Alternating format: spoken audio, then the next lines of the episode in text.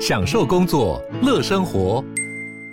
就算不在办公室，也能从容应对线上会议。HP Dragonfly 透过专业的 HP Presence 设计，内建降噪及会议快速键，搭配清晰的 Bang & Olufsen 音效，增强音讯及视讯功能。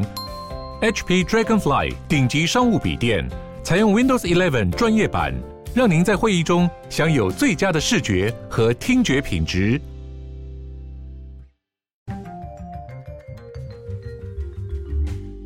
Hello，大家好，欢迎回到世界忙什么 The World in Five Minutes，我是节目的主持人 Morris。那我们今天要来聊到的是一则，我觉得相对于呃我们在亚洲国家如果成长，我们可能会不太了解的一个区域的新闻了。那我们可能过去听到的关于中东 Middle East 呢，我们就是都是听到关于呃恐怖攻击啊，不然就是石油相关的这些刻板印象。那我们没有可能那个时间跟那样的机会。去更深度的了解，就是在中东的生活以及他们的文化，甚至是他们的成长背景等等的。那我们目前有计划，就是在未来的节目里面，我们邀请来自中东国家，不管是呃沙乌地阿拉伯啊、卡达等等的这些呃同学，我们一起来分享讨论他们国家的一些特殊的文化以及这些情况之类的啦。那我们今天来看到这个是伊朗，就是 Iran 的部分。那大家都知道，其实穆斯林国家当中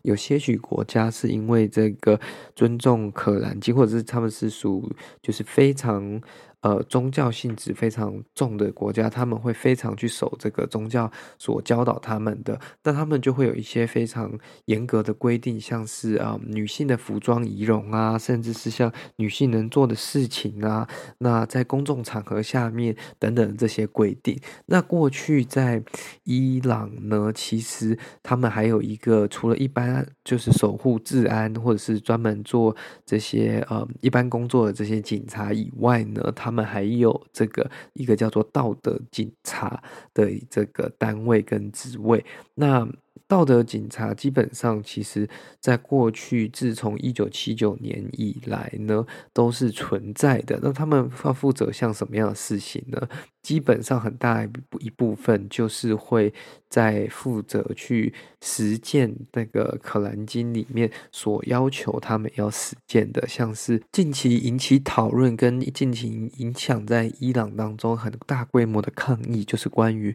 女性的端庄以及服仪啦。那其实就是有一名叫做阿尼米的女性呢，在今年九月，她去这个首都德黑兰去探亲。那途中呢，她遭这个道德警察逮捕，说她的服仪不合规定。然后她三天之后就死亡了，也没有人知道途中的过程是怎么样。那她到底发生了什么事情？那这件事情在传到网络上之后呢，就引起了伊朗全国大规模的示威，这也是一九七九年以来，嗯，就是面对最大的一个政治动荡。那这样子也引起了他们得到这个国际社会的注意跟声援呐。那在这个扩大延烧的抗议以及舆论的压力下呢，伊朗的这个检察总长才在就是十二月四号声称说，他们的道德警察已经解散。但这个事情，嗯，应该说这个说法只来自于就是嗯司法机关。关就是检察总长这边，那毕竟伊朗其实相对于呃他的政治情况来说，还是蛮专制的一个政权了。那这样子的会不会真的解散？那会不会又换另外一个形式出现呢？还是要等专制的那个政府那边去做出一个呃声明啦？那或者是这次只是就是有点像是骗一下民众，只是呃舒缓一下目前的抗议。那伊朗女性到底能不能获得真正的自由平权？到底是？会不会呃变得跟其他阿拉伯国家一样，慢慢走向开放？这个是不确定的。那其实，在抗议的过程当中呢，也有这个很多警方的强力暴力镇压，然后最后的诉求从这个关于道德警察变成对政府以及对体制的抗议。它其实是非常大规模的一个抗议哈，它有超过嗯四百七十位的示威者死亡，甚至有超过接近两万名的示威者被逮捕，然后有六十一名的。这个部队成员死亡了。那其实这样子的串联，或者是这么大规模的抗议，其实在伊斯兰国家或者是伊朗当中都是非常少见的。因为啊、不管是政府的体制也好，或者是他们的文化，这其实是嗯，相对于其他可能像美国啊、欧洲等等等等，或甚至是亚洲，都是比较少的，不存在他们文化当中的一个部分。那目前呢，这个伊朗的官媒以及伊朗政府对于道德警察的这个去留还没有发表正式的言论。那这个其实是一个，我觉得很多他们当地女性在思考，或者是说也希望可以获得的一个权利呢。那因为过去很多的案件，这不是一个单一事件，很常会有女性因为可能哦头巾没有戴好啊，或者是一些莫名其妙的理由被遭受。盘查，甚至是遭判刑等等的，那他们的生活以及很多嗯。在这个求职，基本上他们没有什么求职的机会了，就是他们的 potential 是被限制住的啦。那甚至呢，在最夸张的情况下，还有这种呃民兵啊，或者是警卫队，就会对不戴头巾的女性直接这样给她打下去。那其实这个道德警察不是自从伊斯兰革命就有了，他们其实是从一九八三年开始强制规定，就是青春期的所有女性，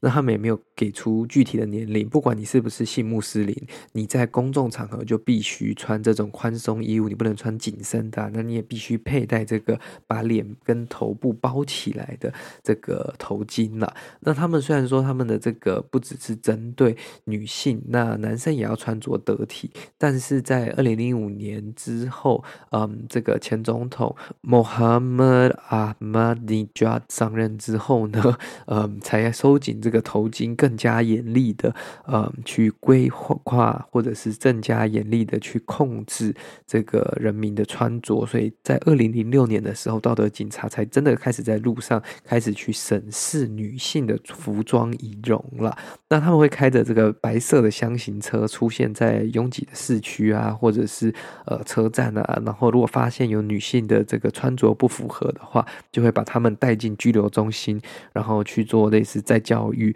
然后等家人带来。合适的衣服之后，他们才可以嗯获释。那其实最大的争议不是在于说这个有道德警察这件事情，而是他们执法的标准到底在哪里？有哪一些服装是不适合？哪一些嗯头巾哪样的服装是紧身的？他留下非常大的空间去让这些道德警察自己去解释，所以就会变成说，假如说。嗯，这个警察只是单纯想找麻烦，或者是说他只是对这个女性有兴趣，有可能会因为这样的方式去受到骚扰以及嗯影响啦。那其实呢，就算今天道德警察真的被解散了，政府不再使用道德警察来规范女性的这些穿着，但是那整个社会。在过去这么多的时间以来，已经是被这样子形成的一个文化，是解散道德警察这么简单就可以让女性重获她们应有的权利跟自由吗？我个人认为这是绝对没有这么简单嘛。那这个是要改变一个整个社会对于女性的尊重，是要经过几十年、数十年才有可能去达成的一个目标跟成果。所以这个可能不是这么简单就会解决。那其实我相信这次的抗议。也不会这么快就完全被缓解掉，所以之后如果有什么新的这个更新，我们也会在节目上跟跟大家分享，因为这个是一个在伊斯兰国家或者是穆斯林国家当中是比较少见的大规模抗议啦。Anyways，好的，今天这一集的节目就到这边结束啦，感谢各位今天的收听。那如果喜欢节目的话呢，再麻烦将它分享给你的亲朋好友。那我们就下次再见啦，拜拜。